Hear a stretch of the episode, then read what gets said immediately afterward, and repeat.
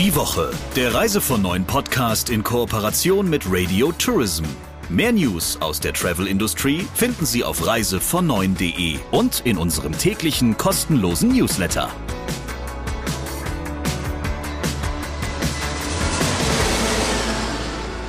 Willkommen zur allerersten Ausgabe 2024. Wir hoffen, Sie sind gut ins Jahr gekommen und frisch, fröhlich und gesund und munter erwarten Sie jetzt der Chefredakteur von Reise vor Neun, Christian Schmicke. Und die Chefin von Radio Tourism, Sabrina Gander. Und wir haben gleich einen großartigen Talk der Woche mitgebracht, beziehungsweise du, lieber Christian, wer ist denn diese Woche dein Gast und über was habt ihr vor allem gesprochen in diesem allerersten Podcast des Jahres? Ja, wir machen heute einen kleinen Rundumschlag dazu, was uns denn touristisch in diesem Jahr so alles erwartet.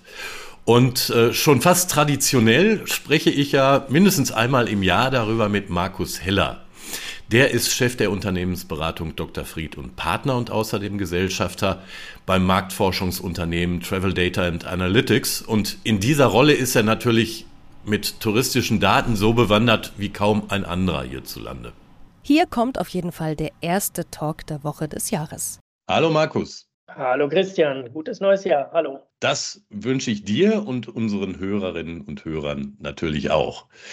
Markus, die ersten Prognosen für das laufende Jahr sind ja schon raus. Ne? Und von den Veranstaltern hört man eigentlich durchweg optimistische Töne. Die rechnen alle mit weiteren Zuwächsen, zumindest was äh, den Umsatz angeht. Der DRV hat sich neulich ähnlich geäußert. Der rechnet vermutlich auch nicht zuletzt auf Basis von Daten, an denen ihr mitbeteiligt seid, ähm, mit einem Umsatzzuwachs von rund 4 Prozent im laufenden Jahr und einem Umsatz von, ich glaube, 78 Milliarden Euro. Mehr oder weniger allerdings bei einer weiter nachlassenden Zahl von Urlaubern. Teilst du diese Einschätzung für 2024? Ja, also du hast es ja schon durch die Blume kurz angemerkt. Ähm, tatsächlich sind wir in diesen, in diesen Prognoseverfahren involviert und zwar etwas stärker als, ähm, ja, als das vielleicht auch mal früher geplant war. Aber wir haben mit der, auf der Basis der Daten, die wir auch über die TDA in Nürnberg beziehen, als Fried und Partner ein mathematisches Modell dazu entwickelt, haben letztendlich einen Algorithmus darauf ähm, mhm. Ähm, entworfen und ähm, sehen relativ gut auch aus Vergangenheitsdaten und Entwicklungsdaten, Buchungskurven etc. Ähm, Möglichkeiten, da den Markt ganz gut nach vorne zu prognostizieren. Und das haben wir tatsächlich gemacht, haben da auch dem DRV entsprechend Unterstützung äh, geleistet. Und ähm, ja, von dem her die Zahlen, die du gerade gesagt hast, die gehen in diese Richtung. Deswegen teile ich das natürlich. Mhm. Ähm, spannend wird natürlich die Frage sein, wir haben ja die, die Schere des steigenden Umsatzes bei gleichzeitig weniger Teilnehmern. Und ich denke, das wird die große Frage sein, ob diese Schere weiter aufgeht oder ob wir da im nächsten Jahr oder in diesem Jahr 24 in der Lage sind, ähm, auch wieder mit den Teilnehmern äh, gleichzuziehen. Also nicht die reine Paxe zu verlieren und ähm, alles nur ausschließlich über den Warenkorb oder die Umsatzgröße zu generieren, das Wachstum. Mhm. Der BTW-Chef Sören Hartmann hat ja neulich gewarnt und gesagt, naja, also eigentlich die allgemeine Wirtschaftslage, und, ne, sowohl was die Inflation angeht, was die allgemein steigenden Kosten angeht, als auch das Konsumklima insgesamt lässt ja so eine wahnsinnig positive Prognose eigentlich gar nicht zu. Insofern wären diese Daten oder diese Prognosen ja nur so zu deuten, dass sich im Konsumverhalten auch so eine leichte Änderung abspielt. Also vielleicht weg von festen und materiellen Gütern hin zu mehr Erlebnissen. Könnte das sein? Also definitiv und ich ähm, schließe mich da gerne auch Sören Hartmann an. Das ähm, sind natürlich alles Prognosen, ähm, die zwar positiv ausgerichtet sind, aber man muss natürlich schon die Gesamtlage auch im Blick halten. Und ich sehe gerade vor dem Hintergrund der wirtschaftlichen Entwicklung in, in Deutschland oder in den Kernmärkten auch, ähm, dass wir die Herausforderungen haben, dass wir sicherlich eine Klientel von Menschen haben, die sich nach wie vor sehr viel leisten kann und die auch in Zukunft sich viel leisten kann. Klammer auf, da kommen natürlich auch die höherwertigen äh, Preise mit zum Ausdruck. Dass wir aber nach hinten raus ähm, im, im Longtail, wie man ja auch sagt, ähm, durchaus die Herausforderung haben, dass nicht mehr womöglich sich alle etwas leisten können. Und das mhm sehe ich durchaus als die große Herausforderung, ähm, ob wir einen Teil der Gesellschaft womöglich in der Reiseindustrie ähm, abhängen, die sich irgendwann den Urlaub einfach nicht mehr leisten kann, selbst wenn man, wenn man will. Aber das äh, muss man sich halt natürlich leisten können. Und da sehe ich ähm, auf jeden Fall auch Potenzial für die Branche, ähm, sich doch auch um, um, diese Klientel zu bemühen. Und ähm, von dem her ja, verhaltener Optimismus, aber es wäre natürlich schön, ähm, wenn man dem gesamten Volk äh, seinen Urlaub ähm, anbieten und gönnen kann. Mhm. Ähm, wir haben ja in den vergangenen zehn Jahren meistens so einen Trend gehabt, wo die großen Veranstalter dann immer mehr gesagt haben, also der Anteil von vier und fünf Sterne Hotels in unserem Portfolio ist gewaltig gewachsen, während der Anteil der einfacheren Hotels immer weiter gesunken ist. Könnte sich das jetzt in Teilen wieder umkehren? Kann ich das so deuten? Ähm, Jein, also ich, ich persönlich glaube es nicht, denn das, das Anspruchsniveau generell unserer Gesellschaft ist ja immens und steigt auch weiter. Ja. Mhm. Also man sieht ja über Homeoffice arbeiten und Vacation und äh, die Ansprüche wachsen, obwohl die Wirtschaftsleistung ähm, nicht ganz mit den Ansprüchen im Moment so einhergeht.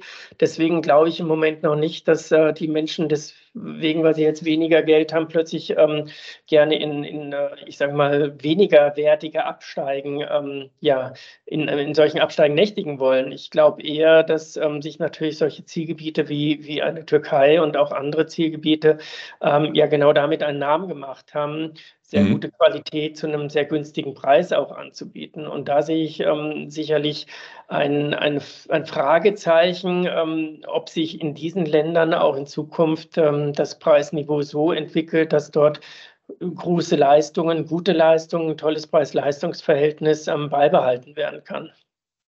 Die Türkei, die du gerade ja selbst schon genannt hast, ist ja ein sehr gutes Beispiel dafür. Da haben sich die Preise deutlich verteuert. Ähm, trotzdem war sie im vergangenen Jahr und scheint es auch immer noch zu sein, wenn man sich so die Vorausbuchung für dieses Jahr anguckt, das große Zugpferd in der Touristik. Gleichzeitig warnen ja die ersten Akteure schon davor, dass man es mit der Preisschraube auch so ein bisschen überdrehen könnte.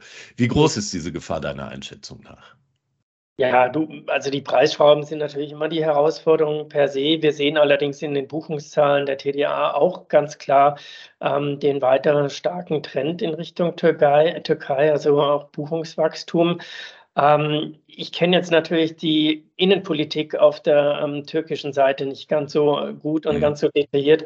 Ich kann mir aber vorstellen, dass dort ähm, auch auf Basis der Regierungsarbeiten etc. genug getan wird, um den Gästen auch weiterhin ein attraktives Angebot anzubieten. Also sei es, ob man äh, in irgendeiner Form Flüge mitsponsert oder ähm, auch Leistungen in der Hotellerie irgendwie anders gestaltet. Ich denke mal, in dem Moment, wo Buchungskurven nach unten gehen, werden dort auch die entsprechenden Beteiligten ähm, aktiv werden. Also der klassische Effekt, den wir früher bei den griechischen Nachbarn immer sehr gut beobachten konnten.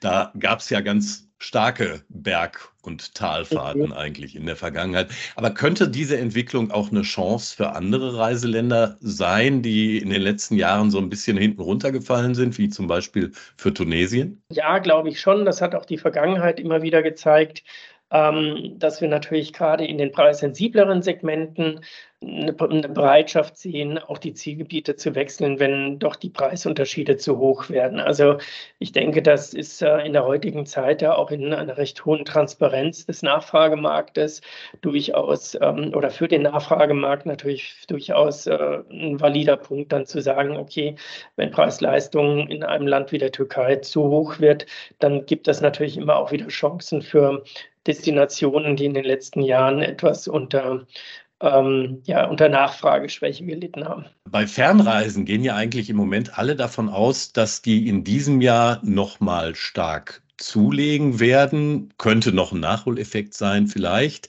Allerdings sind auch da natürlich gerade wegen oftmals hoher Flugpreise die Tarife insgesamt deutlich teurer geworden. Ist das eine Klientel, die sich generell von der wirtschaftlichen Entwicklung stärker abkoppeln kann? Schwierig. Also ich glaube, diese, diese eine Klientel wird es da an der Stelle auch nicht nur geben. Es gibt genug Menschen, die mhm. ja ihre Reisen äh, sowohl irgendwo ans Mittelmeer machen, als auch dann irgendwann eine Fernreise oder einen Städtetrip ähm, an die Ostküste der USA zum Beispiel oder äh, auch Richtung Asien ähm, durchaus gestalten. Also von dem her, ich weiß gar nicht, ob es primär an der Klientel hängt oder ob es nicht ähm, an den, den Effekten liegt, die sich jetzt mittelfristig auch über eine wirtschaftliche herausfordernde Zeit ergeben. Also wir sehen ja immer wieder, dass auch Fern Fernreisen gut gebucht sind. Ich glaube mhm. auch sehr, dass wir nach Corona so langsam in eine Phase kommen, ähm, wo die Kapazität und das Angebot äh, sich doch wieder in eine Richtung bewegt, dass man dort auch irgendwann preisnahe Maßnahmen er ergreifen muss, um Kapazitäten auszulasten. Wir sind noch nicht ganz so weit, aber ich kann mir gut vorstellen, dass wir zum Ende 2024 irgendwann auf der Kapazitätsebene wieder so aufgestellt sind, dass ähm, das Reisen an der Stelle oder das Preise an der Stelle auch mal unter Druck geraten können, wenn die Kapazitäten nicht komplett ausgelastet sind. Okay, dann lass uns doch vielleicht mal einen gemeinsamen Blick auf den Vertrieb werfen. Insgesamt wird ja gesagt, die Reisebüros haben sich in und nach der Corona-Krise gut behauptet und der Stellenwert der persönlichen Beratung sei eigentlich durch die Erfahrungen der vergangenen Jahre gewachsen. Allerdings liegen uns zumindest bislang überhaupt gar keine Zahlen vor, wie viele Reisebüros es eigentlich noch gibt. Habt ihr dazu eine Einschätzung? Nee, wir, wir haben natürlich mit den Verbänden gerade im letzten Jahr recht viel darüber gesprochen. Ähm, das ist so ein bisschen das Dilemma. Die, die Leistungsträger, die interessiert primär, wie ihre eigenen Agenturzahlen ausschauen. Mhm.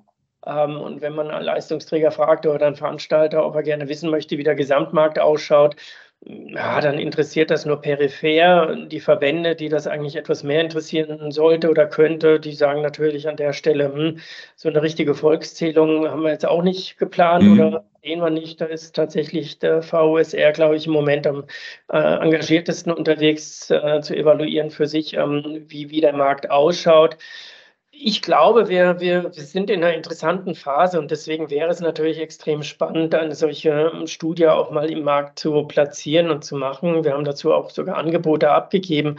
Der Hintergrund, warum ich das so interessant finde, ist natürlich, ähm, die Frage, wie schauen eigentlich die Modelle der, der, der Reisebüros heute aus im Vergleich zu Vor-Corona-Zeiten? Mhm. Und zwar Geschäftsmodelle im Sinne von ähm, Diversifizierung natürlich auf der Produktseite einerseits, aber vor allem auch auf der vertrieblichen Seite. Ähm, mit dem Einzug der Digitalisierung gehe ich davon aus, dass wir ein anderes Reisebüro heute vor uns haben, als wir das vor drei, vier Jahren hatten. Und ich glaube auch, diese Differenzierung ähm, in äh, Reisebüro nur stationär und äh, mhm. Online-Vertrieb nur online, die wird es in Zukunft auch so nicht mehr geben. Das ist halt so, wie wir jetzt miteinander kommunizieren, ja auch in den Reisebüros gang und gäbe, dass man Kundengespräche digital gestaltet. Also spannende Frage. Ähm, ich glaube, es ähm, hat natürlich einen Aderlass von stationären Einheiten gegeben. Ich mhm. glaube aber auch, dass ähm, die Technik äh, so weit in der Lage ist, und das sehen wir ja bei großen Kunden von uns, dass wir ähm, bisherige klassische Service Center, Call Center Strukturen ähm, auch in Teilen auflösen können, wenn wir einen engagierten Vertrieb, Stationärvertrieb miteinander virtuell verbinden und dann quasi in eine 100 ähm, Prozent ähm, gut funktionierende ähm, Service Gesamtorganisation überführen können. Also das, das fände ich halt das Spannendste, was man mit so einer Zählung mal gestalten kann und gestalten sollte, zu hinterfragen, wie schauen eigentlich die Modelle der, der aktuell verbliebenen ähm, Reisebüroorganisationen letztendlich aus. Das ist in der Tat eine spannende Frage, ja. Mit Ausnahme des Datenskandals, den es da ähm, rund um die RTK und FTI gab, hatte ich so in den vergangenen Monaten den Eindruck, dass sich die Atmosphäre zwischen Veranstaltern und Reisebüros so ein Stück weit entspannt hat. Das war ja während Corona manchmal ähm, sehr, sehr kritisch, ne, weil einige auch nicht erreichbar waren. Aber hm, mein Gefühl war so in der jüngeren Zeit, dass sich da wieder ein neues Miteinander ergeben hat. Teilst du diese Einschätzung? Ja, auf jeden Fall. Ich muss bei der Frage auch sogar ein wenig schmunzeln, aber ich sage mal nicht zuletzt der Marktführer mit seiner obersten Heeresführung ist ja extrem engagiert in allen sozialen Medien unterwegs, mhm. den Schulterschluss mit den Reisebüros auch entsprechend zu dokumentieren und darzustellen. Also dort ähm, die, die Sympathie kennt ja fast keine Grenzen, was ich spannend und interessant finde auf jeden Fall und ähm, muss schon sagen, das ist eine schöne Leistung, die die Herrschaften dort vollbringen, weil sie einfach das Vertrauen ganz persönlich auch auf, der, auf dem C-Level ähm, den Agenturen gegenüber quasi dieses Vertrauen aufbauen und, und weiterentwickeln. Und ich glaube, da haben wir früher schon andere Zeiten gesehen, in denen quasi von Managementseite eher gesagt wurde, wir shiften so viel wie möglich auf mhm. andere Kanäle. Das mhm. ist ja mitnichten mehr so. Das kann sich auch keiner mehr im Moment erlauben. Und das liegt natürlich auch an den klassischen Produkten, die diese ähm, Kollegen und die die großen Veranstalter haben. Ich denke, das ist ähm, eine gute Arbeit, die da geleistet wird, um zu verstehen, dass wenn ich eine Pauschalreise in klassischer Form verkaufen möchte, dass ich in Zukunft ähm, relativ stark darüber punkten werde, wie gut ich ein gesamtes Servicepaket, ich will es gar nicht Produktbündel, sondern eher Servicepaket mhm. nennen, wie gut ich das in Zukunft verkaufen kann. Und ähm, da hat, glaube ich, nach wie vor der, der stationäre Vertrieb, wobei für mich Menschen in einem Service Center oder in einer digitalen Organisation genauso dazugehören, mhm. wie diese Menschen ähm, solche Servicepakete besser verkaufen können, wahrscheinlich als ein automatisierter ähm, Selling-Prozess ähm, oder, oder Cross-Selling-Prozess oder Upselling-Prozess auf einer rein technisch getriggerten ähm, Seite. Also da glaube ich, ähm, hat man den Wert äh, wiedererkannt und ich glaube, da äh, wird es auch in Zukunft ähm, ein recht breites Feld von Ansätzen geben, wie stationäre Büros in dem Fall ähm, ihre eigenen Geschäftsmodelle gut erweitern können. Dem Ganzen könnte ja auch die Erkenntnis zugrunde liegen, dass man miteinander vielleicht erfolgreicher arbeitet als gegeneinander. Gut, soweit, ja, natürlich, äh, per se, natürlich, aber ich bin jetzt noch nicht so weit, dass ich sage, das tun alle nur, weil sich alle so besonders lieb haben. Nein, klar, habe ich auch nicht so verstanden. Anderes Thema, Kreuzfahrten sind ja offensichtlich zurück im Geschäft. Ne? Die Reedereien haben stark gelitten während der Corona-Krise, weil sie natürlich auch während der ganzen Zeit sehr hohe Kosten hatten, ähm, um ihre Schiffe irgendwie instand zu halten. Aber die Nachfrage scheint jetzt in hohem Maße wieder da zu sein. Zugleich ist es ja gerade im deutschen Markt so, dass da auch ein erheblicher Kapazitätsausbau noch ansteht. Glaubst du, dass sich tatsächlich die zusätzlichen Kabinen, die da auf uns zukommen, alle füllen lassen, ohne dass da ein neuer Preiskampf entsteht? Also ich finde es extrem faszinierend, was für ein äh, Revival da auch äh, die Kreuzfahrt ja hatte. Und mhm. Mai, dazu muss man eigentlich ähm, nicht Wirtschaft studiert haben, um zu wissen, dass die Grenzkurve halt trotzdem irgendwann abflacht. Ja? Und ähm, die Grenzkurve ist letztendlich die Aussage darüber, äh, wie viel Angebot und wie viel Nachfrage ich ähm, miteinander quasi ähm, ja, wie, wie ich diese korrespondierend ähm, in irgendeiner Form ähm, entwickeln kann. Die Frage ist am Ende nur, wie groß ist eigentlich die, die Anfrage- und Nachfragekurve? Mhm ähm, insgesamt, also bezogen auf die Gesamtheit. Und das, was ich von den großen Kreuzfahrern weiß, ähm, ist natürlich, dass sie eigentlich das Augenmerk setzen auf Kunden, die bis dato ja auch noch keine Kreuzfahrt unbedingt vielleicht gehabt haben. Und dieser Markt mhm. ist natürlich nach wie vor extrem groß.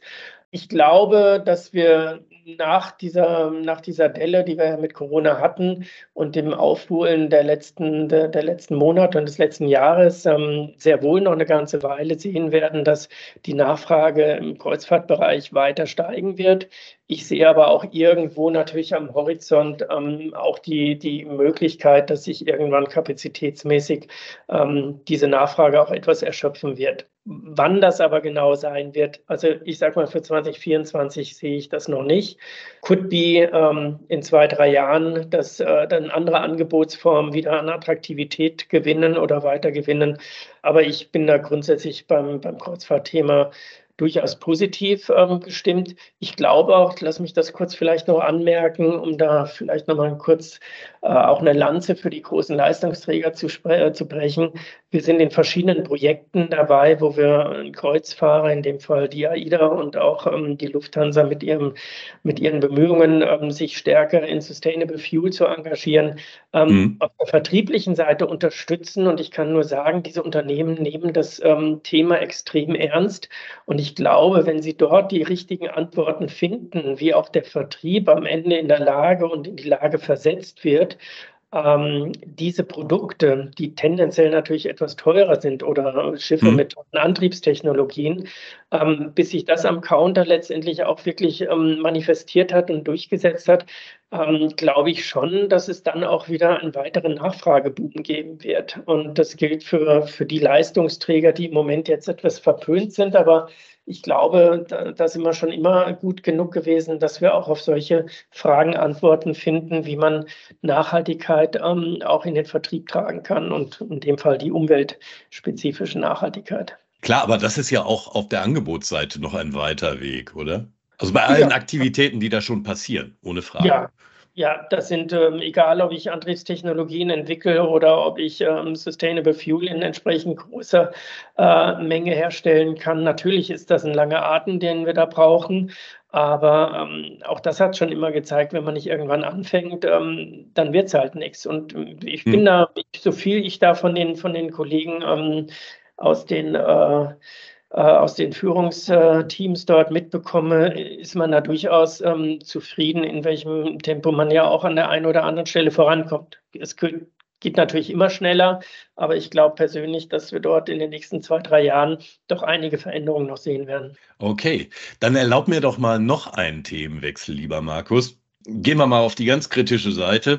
Ähm, Im vergangenen Jahr haben ja auf Verbandsebene einige Touristiker Alarm geschlagen wegen der in Arbeit befindlichen Überarbeitung der Pauschalreiserichtlinie auf der EU-Ebene. Da geht es unter anderem um Anzahlungshöhe und um die Frage, ob äh, das irgendwie die Marktbedingungen verändern könnte und wenn ja, zu welchem, zu wessen Vorteil und zu wessen Nachteil.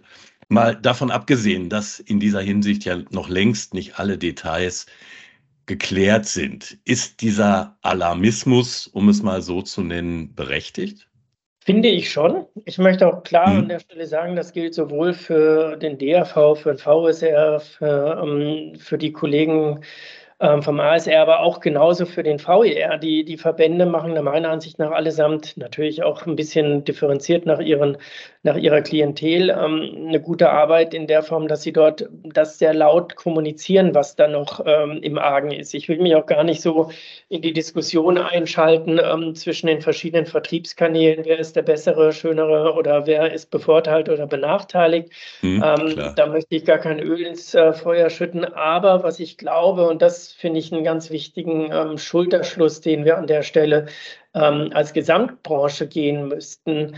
Wir reden hier über ein Produkt, das extrem auf den Kunden ausgerichtet ist. Und ähm, das ist natürlich ähm, extrem schwierig und extrem schade, wenn die Politik auf gut Deutsch äh, sich eines Themas ähm, annimmt, und zwar in einer Form, dass sie das Produkt mit dem bis dato schon höchsten Kundenschutz noch komplexer, noch schwieriger, noch teurer macht. Also Mhm. Was ist denn die Alternative, wenn es da keine, keine sinnvolle, auch wirtschaftlich tragbare Lösung, egal ob online oder stationär gibt? Dann haben wir die große Herausforderung, dass es irgendwann gar kein Produkt mehr gibt, das einen besonderen Kundenschutz gewährt. Und ich will da jetzt keine zu starke oder schräge Parallele ziehen, aber wir haben alle die ähm, Traktorproteste mitbekommen von den Bauern. Ähm, das, das sind wir relativ ähnlicher unterwegs im übertragenen Sinne, dass ähm, da die Politik versucht, äh, primus inter pares zu sein, wie wir Deutschen das immer mal ganz gerne sind, ähm, der Beste in der Klasse. Also versuchen wir irgendwie in dem Fall der Bauerproteste die Lebensmittelproduktion so nachhaltig wie möglich zu machen. Ja gut, wir müssen halt nur irgendwann aufpassen, dass wir nicht ähm, zu sehr alles ähm, abdrehen, weil wenn wir irgendwann die am teuersten produzierende Landwirtschaft sind, dann ähm, wird es irgendwann keine Landwirtschaft mehr geben, weil sich es einfach wirtschaftlich mhm. nicht rentiert. Und ähm, wenn ich da jetzt diesen Transfer zu unserer Branche machen darf, das gilt für die Pauschalreise natürlich genauso. Wenn man die Pauschalreise letztendlich so verteuert und so verkompliziert, dass sie selbst für den Kunden nicht mehr attraktiv ist, dann ähm, ja gut, dann können wir alle die Uhr danach stellen, wann es das äh, Produkt für den Endkunden so in der Form dann eben nicht mehr gibt.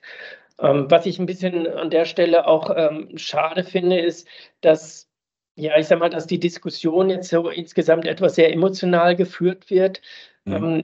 Ich kann da nur jetzt in meiner Funktion, und jetzt nehme ich mal den dritten Hut noch auf, ähm, als ähm, Geschäftsstellenleiter der nationalen Plattform zur Zukunft des Tourismus nur an, anbieten, ähm, lasst uns das gemeinsam auf einer Plattform ähm, abbilden, in der äh, ja auch der Tourismus im, im in, innerhalb Deutschlands genauso wie der Outbound-Tourismus an diesem Thema gemeinsam arbeiten sollte. Am Ende geht es um unser wichtigstes Gut. Das ist am Ende unser Kunde in der Branche und um den bestmöglich ähm, mit Services und mit Schutz zu versehen, äh, glaube ich, könnte man alle gemeinsam an einem Strang ziehen. Also an der Stelle einmal schön das Angebot an die Welt, ähm, sich dieses Themas gerne im Sinne der auf der auf einer nationalen Plattform auch zu engagieren.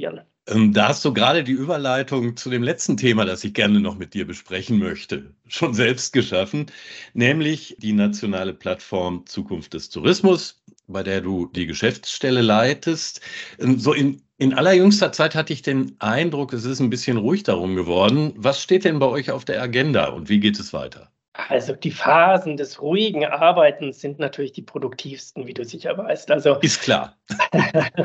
Nein, Spaß beiseite. Ähm, äh, das Spannende an der Plattform ist, dass vielleicht auch über dieses Medium einfach mal kommuniziert. Ähm, das Schöne an der Plattform ist, dass sich dort das Bundeswirtschaftsministerium darüber Gedanken gemacht hat, wie man ähm, Dinge entwickeln kann, tun kann, ohne dass wir immer in einem tiefen Lobbyismus ähm, verharren, sondern dass wir mhm. relativ stark daran ausgerichtet sind, der Branche im Rahmen von Initiativen und Projekten ähm, letztendlich die Branche insgesamt voranzubringen und zwar die Kräfte zu bündeln, zusammenzuführen. Wir haben ja vier große Themenbereiche dort. Ähm, das ist das Thema Fachkräfte, wir haben das Thema Umweltschutz, wir haben aber vor allem auch Digitalisierung und Wettbewerbsfähigkeit. Und die Namen zeigen ja schon, die sind auch da das Programm. Wir arbeiten im Moment in Initiativgruppen, in Arbeitsgruppen an, den, ähm, an der Fortführung solcher Initiativen, die letztendlich darauf ausgerichtet sind, die Branche in diesen vier Themenfeldern nach vorne zu bringen. Da wird im Moment dran gearbeitet. Es wird Ende Januar die nächsten großen Arbeitsgruppensitzungen geben in Berlin, wo wir mit den Initiativenpartnern ähm, den Status quo besprechen und was sehr spannend ist, ähm, wo wir natürlich auch neue Initiativen auf die Plattform heben. Und da kann ich jetzt schon sagen, da haben wir ein paar sehr spannende Initiativen, die quasi auch diese Sichtbarkeit, die wir in der nationalen Plattform zur Zukunft des Tourismus, wo wir diese Sichtbarkeit quasi darstellen und, und vermitteln können, ähm, diese Initiativpartner das gerne nutzen wollen. Also auch von dieser Seite sehr gerne der Appell auch an alle anderen in der Branche, wenn es Themen gibt, die aus ähm, eurer oder ihrer Sicht interessant sind, um die Branche voranzubringen, laden wir jeden natürlich sehr gerne ein, uns Initiativen, Vorschläge oder dergleichen zu geben. Es gibt ja in der Branche so ein weit verbreitetes Gejammer immer mal wieder darüber, ne? dass sie in der Politik nicht ausreichend gesehen werde und äh, ne? also dass, dass die Bedeutung auch des Outgoing-Tourismus nicht ausreichend gewürdigt werde und ähm, dass man da irgendwie so ein bisschen auf verlorenem Posten sei. Du bist ja jetzt relativ mit dieser Schnittstelle, die ihr da seid, mhm. relativ nah am Geschehen dran. Wie schätzt du das ein? ich habe es gerade kurz schon angemerkt, das Thema Lobbyarbeit und ich habe eine Klientel, für die ich natürlich als Verband äh, bestimmte Aufgaben erfülle. Die muss jede, jede Institution für sich weiter betreiben, wie bisher auch. Das machen die großen mhm. Automobilverbände und alle natürlich auch. Ähm, ich glaube aber, das, was du ansprichst, nämlich diese Sichtbarkeit oder diese, diese Nähe zur Politik, das ist exakt die Plattform, die, diesen, die diese Lücke ja gerade schließen soll und schließen kann. Und mhm. ich weiß, dass wir, ähm, bin in einem guten Austausch mit Herrn Janicek und mit den Kolleginnen und Kollegen aus dem Wirtschaftsministerium, die sich natürlich sehr stark dafür interessieren, welche Themen die Branche gerade umtreibt. Und ich finde, ähm, deswegen, es gibt ja auch mal die eine oder andere Stimme so nach dem Motto, was sollen wir denn da? Da können wir gar nicht unsere Forderungen abliefern. Ja, genau, darum geht es. Es soll nicht die Forderungen abgeliefert werden, sondern die Themen vorangetrieben werden, die halt die Branche auch am Ende verändern und nach vorne bringen. Das, was die Politik dann tun kann, das nimmt sie sich ja auch am Ende aus dieser Plattform heraus ähm, im Sinne von fachlichen Hinweisen. Ja, das ist ja das Entscheidende. Das hat mhm. übrigens die Automobilwirtschaft schon vor einigen Jahren ja mit ihrer eigenen Plattform zur Zukunft der Mobilität gemacht, dass dort die Unternehmen verstanden haben, dass sie die Plattform nutzen können,